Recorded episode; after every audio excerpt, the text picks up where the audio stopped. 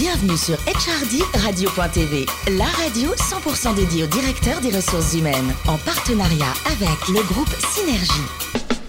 Bonjour à toutes et à tous, ravi de vous retrouver pour les débats de HRD Radio.tv. Vous êtes plus de 12 000 directeurs des ressources humaines et dirigeants d'entreprise à nous écouter chaque semaine passionnément en podcast. À mes côtés pour co-animer cette émission, Sophie Sanchez, directrice générale en charge des RH et de la communication du groupe Synergie. Bonjour Sophie. Bonjour Alain. Aujourd'hui, on a un thème passionnant, le management de points. Quels sont les grands enjeux du DRH Alors on attend vos réactions sur Twitter, HRD Radio, tiré du bas TV. Et pour témoigner, on a trois expertes formidables. Cilia Madjam, présidente et fondatrice de, de Siconia. Bonjour. Bonjour. Avec une jolie levée de fonds qui est en cours, c'est ça Que des bonnes nouvelles, quoi. Le colonel Valérie Godin, qui a un titre très simple, hein, chef du bureau politique de l'emploi et conditions de l'aviateur à la direction des ressources humaines de l'armée de l'air. Ouf Bienvenue, Valérie. Bonjour, Alain. Merci. Bon, et puis Marie-Françoise Damzin, administrative de société, et puis ex-DRH dans l'industrie automobile. Marie-Françoise, tout va bien? Parfait. Bonjour Alain. Il y a plein de choses qui se passent en ce moment. Le numérique arrive, impact des nouvelles générations. Selon vous, est-ce que le management, euh, on va dire à l'ancienne, paternaliste, un peu, un peu à l'ancienne, est-ce qu'il est mort ou pas? Vous en pensez quoi, Silem? Vous qui êtes jeune. Alors, euh, est-ce qu'il est mort? En tout cas, effectivement, je, je, je pense. Euh, est-ce qu'il est mort? Je sais pas et j'en suis pas sûre, malheureusement d'ailleurs. Mais en revanche, euh, je pense qu'il a, ça, ça, fonctionne de moins en moins bien euh, parce qu'aujourd'hui, effectivement, les, les, nouvelles générations, ils sont de plus en plus, ils sont, ils sont de moins en moins euh, sensibles, ils sont de plus en plus résistantes aussi parce que les, les, les modes d'éducation ont aussi évolué. Euh... Et le côté paternaliste, c'est sympa, non? Non. Non, ça, marche pas, c'est pas bien, ça. C'est bon. Non, et je pense qu'effectivement, aujourd'hui, euh, on a assez de recul et de compréhension des systèmes d'organisation pour pouvoir mettre autre chose en place que du paternalisme qui se retrouve du coup en face à une forme d'infantilisation aussi oui, euh, de ses collaborateurs, ouais. qui relève quasiment de l'injonction paradoxale entre demander à son collaborateur d'être un enfant et d'être responsable en même temps. Ouais, c'est un voilà. peu antinomique. Marie-François, vous en pensez quoi? Moi, je pense qu'on ne peut pas quand même dire tout à fait que le management traditionnel, alors pas paternalisme, mais le management de, fin, de Taylor, hein, est complètement encore disparu et que peut-être dans certaines situations, comme des situations de crise, c'est important aussi d'avoir un, un, un, chef et tout le monde aligné derrière. Néanmoins, c'est clair que ces dernières années, il y a de plus en plus, euh, euh, je dirais, une tendance vers aller vers un management qui est différent, dans lequel le collaborateur est vraiment au centre. Euh, donc, on appelle ça le management agile, le management collaboratif. Je pense que les startups sont les premières à avoir démontré ces, ces structures qui sont plutôt horizontales que verticales et dans lequel on sait qu'on obtient le meilleur d'une personne quand c'est elle-même qui a décidé le chemin vers lequel elle avait envie d'aller. Oui, il y a un vrai choix. Valérie, vous en pensez quoi? Donc nous, on fait plutôt du commandement. Ah bah oui, remarque, ça c'est oui. Alors ça c'est et, et, un peu moins de management. Donc en fait, euh, nous le, le, le, le, commandement, il reste assez traditionnel. Combien de collaborateurs, on va dire combien de personnes au total dans la main de l'air? Donc on est 40 000 plus 5 000 civils et on a des grosses grosses unités. Moi, j'ai commandé une unité de 550 personnes. D'accord. Donc là, on fait du commandement. Et pour les RH, d'ailleurs, la partie RH, il y a combien de personnes qui s'occupent des DRH au sens large? Euh, on doit être 300 qui s'occupent euh, globalement de, de, de, tous les aviateurs. Donc nous, on fait plus de commandement, donc on est plus euh, un chef avec une mission. Euh, on reste une armée extrêmement jeune, technique, donc en fait, le chef, il décide pas tout seul euh, selon un mode très autoritaire. Il fait appel à une série d'experts, il écoute chacun des experts, il optimise les faire chercher en fonction des, des, expertises différentes, et il décide à la fin, et les gens s'alignent sur la décision du chef. Mais nous, ouais. on, est, on est effectivement, on fait du commandement parce qu'on a une vraie pression opérationnelle. Ouais. Bon, Siam, il faut reconnaître que là, il y a un contexte bien particulier. Quoi, hein. Oui, et puis je, ce que, dans ce que j'entends, c'est qu'il y a aussi une forme de collaboration aussi, enfin une forme de management collaboratif aussi. Mmh. Euh, et on se rend compte effectivement que le mode collaboratif est le meilleur mode pour pouvoir prendre une décision. Que tout le monde avance. Quoi. Ce qui n'enlève absolument rien à la position du chef, du leader, qui doit effectivement tirer le groupe vers l'objectif pour lui permettre d'avancer tout en sachant l'écouter. Mmh. Mmh. Sophie Oui, c'est sûr que le, le, le statut aujourd'hui et la détention de l'information ne suffisent plus à, à légitimer le, manager. Le manager aujourd'hui, euh, comme, euh, comme, comme vous le disiez, doit donner envie, doit donner du sens et, et, et impulser le, le, travailler ensemble, la collaboration, le collaboratif. Ouais. Alors tous ces jeunes grèves sur le marché, Marie-Françoise, vous en parliez, là, les startups, ça, ça change, ça chamboule les choses. Oui, parce que tout d'abord, ce qui est important de savoir, c'est que tous ces jeunes, ils ont envie de se réaliser dans le travail. Il y a une étude récente qui montre que deux tiers. Ils ont vraiment envie de bosser. Oui, ils ont vraiment envie de travailler. En revanche, ils ont envie que les choses aillent vite. Hein, ça, c'est important. Donc, tout ce qui est bureaucratie, euh, lourdeur, etc., ça, ils en veulent plus du tout. Mais, et puis aussi, ils ont envie de contribuer à quelque chose. Donc, par exemple, le sens de l'entreprise, les valeurs de l'entreprise sont beaucoup plus importantes que, par exemple, le salaire. Donc, aujourd'hui, les critères dont euh, qu'attendent les jeunes salariés en rentrant, en sortant d'école ou entrant dans des startups. Mmh. Et donc, c'est une formidable opportunité aussi de, de, repenser, y compris pour les grands groupes, la manière dont on accueille ces gens, dont on les intègre et dont ils font partie, je dirais, du projet général de l'entreprise. Valérie, euh, il y a combien de, recrutements chaque année au sein de, l'armée de l'air? Donc on fait plus de 3500 recrutements. Là, Chaque on année, a, hein. oui, oui, on recrute beaucoup, beaucoup. Euh, suite à la vague d'attentats en 2015, on a stabilisé les effectifs et aujourd'hui on recrute euh, on recrute euh, fort. Et alors tous ces jeunes qui arrivent, euh, cette, euh, cette logique start-up dont parlait Marie-Françoise, vous, y pensez ou pas? Alors nous, on recrute que des jeunes, puisqu'on est un, modèle RH dit afflux. C'est-à-dire qu'on on est... Dans quel âge en général? Ah ben on, recrute jusqu'à 30 ans max. Après on est vieux non, non, on recrute jusqu'à 30 ans max, mais nous, on a une exigence de jeunesse vis-à-vis de la spécificité du mmh. métier militaire. Donc on recrute de, euh, de 18 à 30 ans, euh, tout, euh, toute qualif, hein, c'est-à-dire qu'on recrute du bac pro jusqu'à bac plus 5. on, vise tout et on recrute que des jeunes. Ces jeunes-là, ils sont extrêmement modernes, ils attendent effectivement beaucoup de sens que ça aille vite. Et, nous, armée technique, on est en phase de répondre à, tout ce besoin en fait de, de modernité. C'est l'image que vous donnez, quoi. C'est la réalité également sur le terrain, C'est la réalité. Aujourd'hui, on a des avions. Euh, si je parle des avions de chasse, euh, euh, Rafale ou, ou, les avions de transport, c'est des avions modernes qu'on va télécharger avec des ordinateurs. Enfin, c'est tout ce que les, jeunes, ils, savent. Ils, en rêvent aussi quelque part. Ils savent au hein. quotidien. En fait, ils ne sont pas du tout euh, défamiliarisés quand ils arrivent sur avion. Si vous en pensez quoi Un petit mot sur Siconia, votre entreprise Qu'est-ce que vous faites? Euh, Alors, Siconia, c'est une intelligence artificielle qui reproduit le comportement d'un assistant au travail. L'idée, c'est de reproduire le comportement de ce collègues, collaborateurs, collaboratrices, à qui je vais pouvoir demander tout ce, tout ce dont j'ai besoin, qui va me permettre d'absorber ce temps à valeur zéro dans, pour lequel, dans lequel je dois aller chercher l'information. On, on, dépasse le pro Alors aujourd'hui, nous, on part du principe que les temps de vie, pro et perso, se mélangent en fait. Euh, du coup, ça peut répondre autant à des sujets personnels que professionnels. Euh, gérer euh, une babysitter en urgence ou me, me, donner accès à ma dernière fiche de paye que j'arrive pas à retrouver dans mes papiers. Voilà, par exemple. Et alors, vous en pensez quoi, donc, l'arrivée des jeunes, même si vous, vous êtes jeune?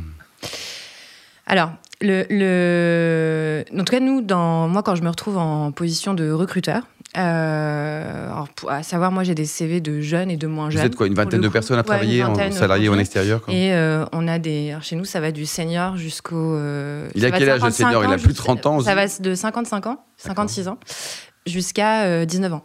Donc euh, voilà. Euh, nous, notre sujet, c'est pas euh, l'âge, c'est pas le, c'est pas est-ce qu'il est jeune ou pas jeune, c'est plutôt sa capacité effectivement à adopter un état d'esprit agile, comme on dit, à, à, être en capacité à faire face aussi à des objectifs à très court terme.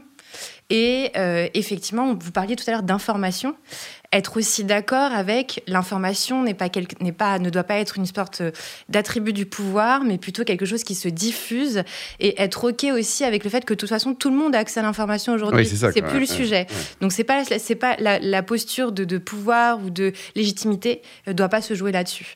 Euh, donc voilà, ça fait partie des critères. effectivement, en revanche, en start-up, nous sommes euh, assez attractifs, donc on soit plein de candidatures, c'est pas, pas le sujet. Notre sujet, c'est plutôt vraiment de réussir à bien faire comprendre et à trouver la bonne personne qui répond aux spécificités, notamment des business models. Exactement, du job. Sophie?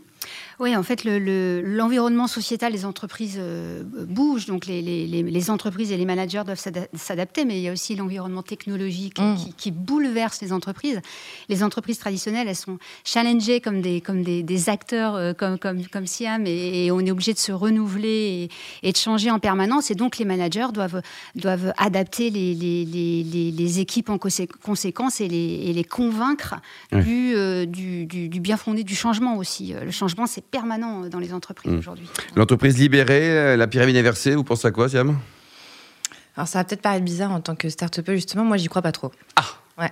Ben voilà, c'est très bien, c'est pour ça que vous avez je, je, reste convaincue qu'une euh, structure solide et pérenne doit permettre l'agilité dans l'organisation. D'accord. et du coup, si la structure se définit par ce qu'on appelle l'entreprise libérée, et en plus, attention, je pense que derrière le mot, les mots entreprise libérée, il y a une forme d'utopie. On pense que c'est quelque chose qui peut se mettre très facilement en place, par exemple, juste parce qu'il y a une volonté de dirigeant.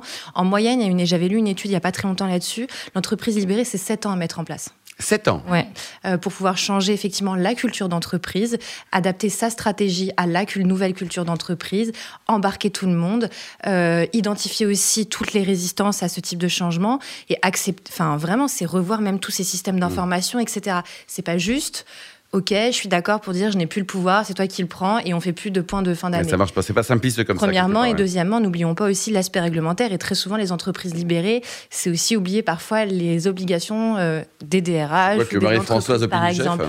Non, mais je pense qu'effectivement derrière entreprises libérées, d'abord il y, a des tas de concepts. Donc je pense qu'il y a une première idée qui est effectivement comment on rend beaucoup plus les, les salariés acteurs de ce qu'ils vont faire et donc ça c'est parfois euh, appelé l'entreprise libérée. D'ailleurs c'est quelque chose qui existe depuis 60 ans. Un des mm. premiers à avoir créé ça, c'est Monsieur Gore, hein, qui en avait marre de la bureaucratie du pont de Nemours et qui a créé euh, Gore-Tex.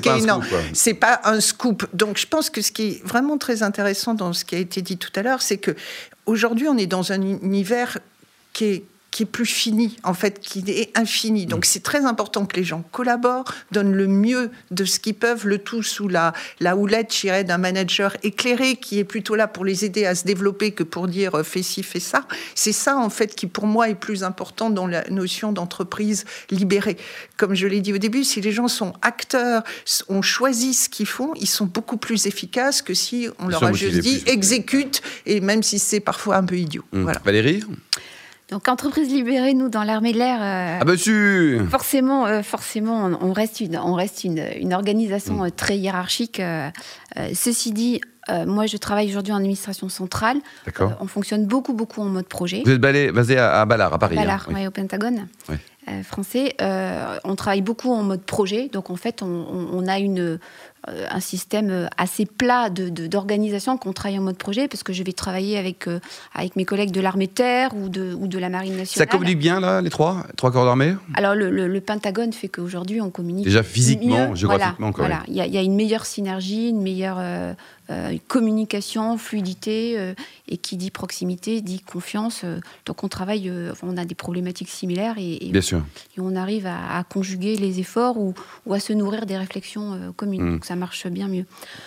Donc, entreprise libérée, euh, oui, sur le mode projet, et, on reste, on reste ah soumis à nos spécificités d'urgence et de pression opérationnelle hmm. pour lequel euh, mais voilà. S'aligner.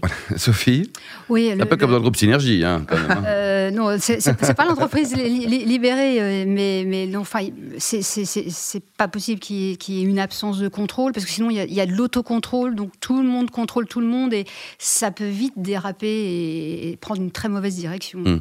Alors, on est en France, là. Euh, c'est difficile de faire changer les choses. Est-ce que le modèle français est capable de s'adapter, Valérie? Donc nous, on recrute que des jeunes. Donc euh, je dirais que chez nous, euh, le, changement, ça fait partie de notre état d'esprit parce qu'on recrute des jeunes et parce qu'on est un modèle qui, qui, on est forcé de s'adapter. Euh, je vais juste citer un exemple. L'armée de l'air tient euh, la police du ciel. C'est-à-dire que tout avion qui vient euh, en permanence depuis les bases aériennes, ça c'est une des missions opérationnelles H24. Donc les Français le savent peut-être pas, mais tout avion qui va pénétrer le ciel aérien français sans autorisation va faire décoller la chasse. C'est-à-dire qu'on fait décoller un avion, on va venir intercepter. Si l'avion s'est et du coup à partir de là, on s'adapte. Donc on est obligé de, de, faire des plans et de s'adapter. Soit c'est un avion effectivement dit ennemi, auquel cas on va venir intercepter euh, militairement parlant euh, l'avion. Mhm. Si c'est un avion qui a plus de radio, qui a plus de pétrole, euh, eh ben, en fait, on, va devoir, s'adapter, l'aider à se poser ou il s'est perdu. Donc le changement, l'adaptation fait partie de notre modèle d'action. D'ailleurs, quand on briefe une mission, qu'elle soit aérienne ou au sol, on fait le plan. Et il y a toujours le dernier paragraphe, c'est le what if, en anglais what if. Et si le plan se déroule pas comme on, comme on veut, c'est quoi l'option SPER Donc en fait, on est en permanence en train de s'adapter, en train de changer. Euh, euh, bon, pour vous, il n'y a, pas de problème. Marie-Françoise, vous avez connu les grands groupes industriels, automobiles notamment, euh, bah, les syndicats, la peur de changer compagnie. C'est génial pour libérer l'entreprise, non? Je pense que toutes les entreprises sont, ont en complet changement et l'automobile tout particulièrement, puisqu'il y a des nouveaux véhicules qui apparaissent, des véhicules électriques, des véhicules autonomes, des véhicules connectés. Donc tout le monde change. En fait, je, moi, je, c'est vrai que je trouve que la question, elle s'adapte à, tout le monde dans le monde entier, puisque aujourd'hui, on peut pas vivre sans le changement. Le monde va à toute vitesse. Ce qui est important, c'est comment on accompagne les salariés dans ce changement, comment on donne le sens, comment on explique le projet. Et les syndicats comprennent tout ça ou pas? Mais bien sûr, les syndicats. Ils comprennent tout. Ils, comprennent bien sûr si on leur explique correctement, ils comprennent complètement. Et d'ailleurs, il y a beaucoup de syndicats qui réfléchissent aussi au management agile, à ces manières. Donc ils ont beaucoup évolué et ils tendent vers une entreprise bien euh, sûr, en commun, les, dans le même sens. Bien sûr, les, les, syndicats, c'est des salariés qui travaillent aussi dans l'entreprise, donc hmm. ils voient bien au quotidien comment, euh, comment tout cela se passe. Donc c'est clair. Je pense qu'aujourd'hui, je vois pas pourquoi en France on ne peut pas changer euh, au même titre que partout, partout dans le monde. Et d'ailleurs, si on regarde le nombre de start-up, il y en a bien plus en France France, proportion que dans beaucoup d'autres pays. Donc ça montre bien que Et dans les grands groupes, personne n'est réfractaire au changement. Ah, mais bien sûr, les gens n'aiment pas changer de, ah, base. On n'aime pas, mais on, est, on, apprend à changer. C'est mm. comme faire du vélo, il faut apprendre. Voilà. Ça donc, plus. Euh, voilà. donc, Valérie. Juste euh, la, petite, la petite BD que j'adore sur le changement de John Cotter. Je ne sais pas si vous connaissez. L'iceberg est en train de fondre. Vous connaissez? Ah, ah Iceberg is melting. j'adore parce qu'en fait, c'est très très court et il montre que les pingouins, ils sont obligés de changer parce que l'iceberg est en train de fondre. Donc là, ils n'ont pas le choix. quoi. C'est une de survie. C'est la première. alors, il faut ménager longtemps. Quoi. Ah, exactement. Alors, euh, sur la partie, euh, est-ce qu'en France, la culture française permet euh, le changement les, transitions, et notamment managériales, ce genre de choses? Je pense que oui, parce que la France est aujourd'hui un pays avec un niveau d'éducation très, très élevé, notamment. ça bouge. En revanche, effectivement, il y a quand même une culture basée sur la bureaucratie, notamment liée à l'éducation, ce genre de choses. maintenant, le, le, sujet en France, c'est que j'ai l'impression que le, le, changement est toujours porté quand on est en situation de crise. Oui, quand on n'a plus le choix, quoi. L'histoire des pingouins, quoi. Oui, que je pense qui génère notamment un sentiment d'insécurité chez les collaborateurs.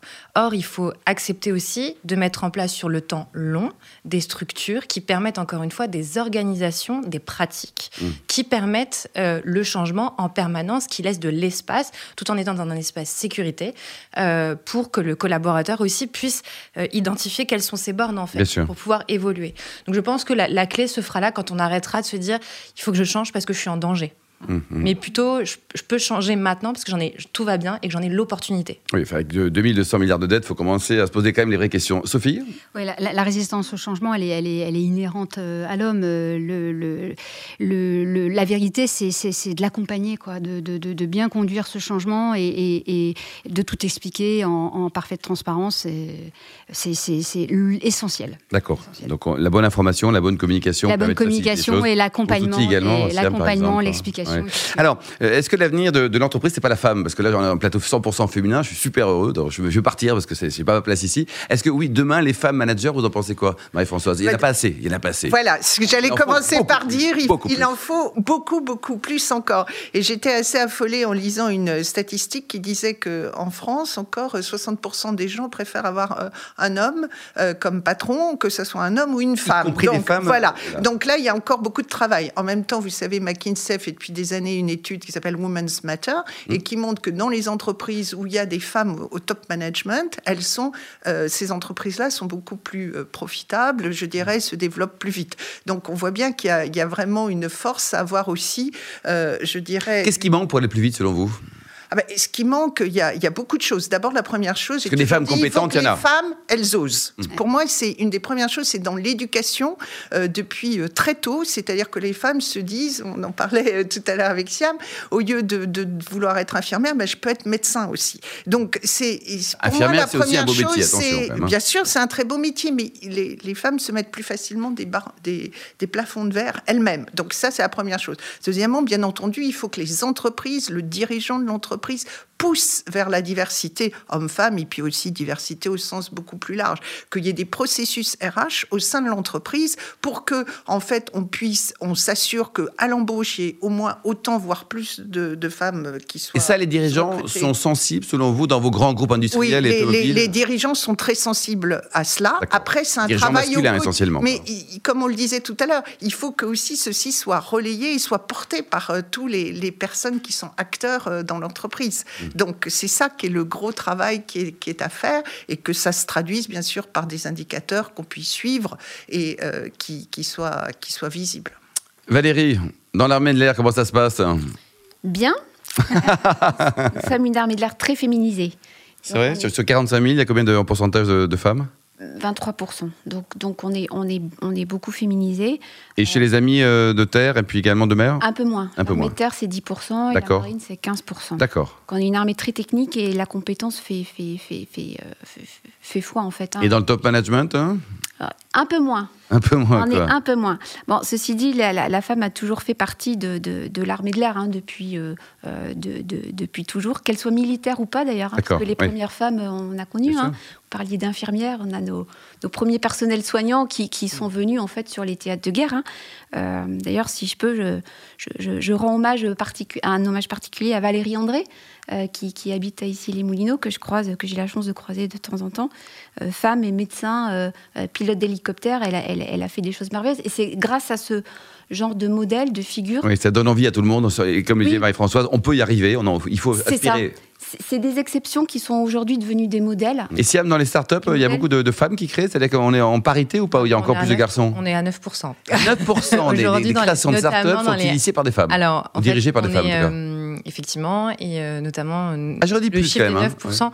On est, en fait, globalement, on est un peu plus, je crois vous alentours de 15, 15% mais dans les, dans les startups dites startup tech, mmh. on n'est que 9% en fait. Euh, alors que effectivement, il y a une étude qui est encore dans les startups, ça sort assez souvent. Les entreprises, les startups dirigées par des femmes, notamment en période de attention, marche mieux que celle des garçons? Ouais, de 30 alors qu'elles lèvent 50 euh, de moins quand on lève de l'argent. C'est rassurant pour les fonds d'investissement. il faut qu'il y ait une femme. Et sans rire, effectivement, les, moi, je, là, je, viens de sortir d'un énorme roadshow où à chaque fois, une, de mes, euh, une des remarques que j'avais, c'était euh, enfin un business plan euh, qui rassure, pragmatique, basé sur des vrais chiffres. Ah, mais ça, c'est parce que vous êtes brillante, femme ou garçon, peu importe. On a, il y, a, y a un biais, il y a un biais aussi d'éducation et de représentation et aussi ce truc de, il faut que je fasse bien pour pouvoir y arriver et du coup s'obliger à l'excellence dans ce qu'on produit. Bosser plus pour être encore plus performante que les garçons. Peut-être aussi, effectivement, ou en tout cas pour ne pas être euh, jugé sur euh, ben, mon genre, tout simplement. Ça, c'est la première chose. La deuxième chose, euh, j'ai quand même toujours un petit peu de mal avec le fait d'attribuer par essence l'avenir du management ou des directions plus humanistes, plus, bienveillantes aux femmes. Le sujet, c'est que le sujet ne doit pas être homme ou femme, c'est la représentativité plutôt. Le fait que aujourd'hui, 50% de notre population mmh. n'est pas représentée juste euh, de par son genre, euh, notamment. Ensuite, euh, je, mon, dernier point, ce serait effectivement, arrêtons aussi de, de, responsabiliser, de culpabiliser juste les femmes sur le fait qu'elles n'aient pas elle ne se donne pas que, elle ne se donne pas les moyens ou l'accès, etc. Mais plutôt comment est-ce qu'on met en place des systèmes avec l'ensemble des parties prenantes qui permettent d'accompagner les femmes pour accéder à ces postes, en fait. Tout oui, encore faut-il qu'elles y aspirent, parce que Marie-Françoise parlait de, plafond de verre. Euh, voilà, faut, faut leur dire qu'il n'y en a pas, en fait. Hein. Ou si elle a, il est plus haut. Mais si le système ne le permet pas. Oui. C'est-à-dire que même quand on en a l'ambition, à un moment, effectivement, la déception fait que elle se répercute aussi sur, euh, sur euh, l'ensemble des femmes. Et la représentativité fait. La phrase souvent, c'est Je ne peux pas devenir ce que je ne vois pas. Méditer, Sophie il y, a, il y, a, quand même chez les femmes une espèce d'autocensure, quoi. Et puis toujours une nécessité d'apporter, de faire la preuve mm. de, de, de, notre capacité. C'est quand même moins vrai chez les hommes, quand même. Mais, euh, mais, dès, dès, le plus jeune âge, il faut, faut, montrer. Il faut montrer l'exemple. Il faut, faut, expliquer que c'est possible et, et, et, ouvrir, ouvrir le plus les, les, les métiers aux femmes. Il faut, faut oser, mais et montrer que c'est possible. Sophie, synthèse et conclusion, les idées fortes à retenir cette belle thématique, le management aujourd'hui, demain et après-demain. Alors le, management est, est, obligé d'évoluer et de toute façon est en train d'évoluer avec les bouleversements que, que, connaissent les, les, entreprises. Euh, on parle beaucoup de l'arrivée des, des, jeunes générations, mais enfin moi c'est ce que je pense profondément. ça fait du bien, ça nous bouleverse, ok, ça nous fait bouger, mais mais mais c'est c'est pour aller dans le bon sens. Et puis le, le, le, principal, c'est c'est l'humain au, au, centre de tout et, et, et, et respecter l'humain et, donner la bonne information, enfin la, vraie information et accompagner. Et, c'est, enfin, moi personnellement, c'est le principal, je, crois, et c'est le job demain du, manager. Du manager. Merci Sophie, merci également à vous, euh, Marie-Françoise, Valérie et Siam. Fin de ce numéro des débats de HRD Radio.tv. Retrouvez tous nos podcasts et actualités sur Twitter, LinkedIn et Facebook. On se retrouve jeudi à 14h précise pour une nouvelle émission. Radio.tv vous a été présenté par Alain Marty.